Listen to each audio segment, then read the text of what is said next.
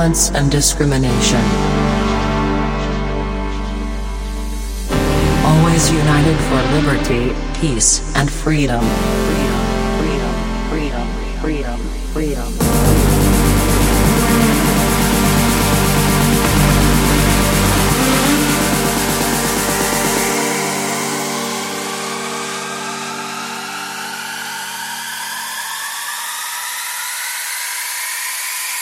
freedom.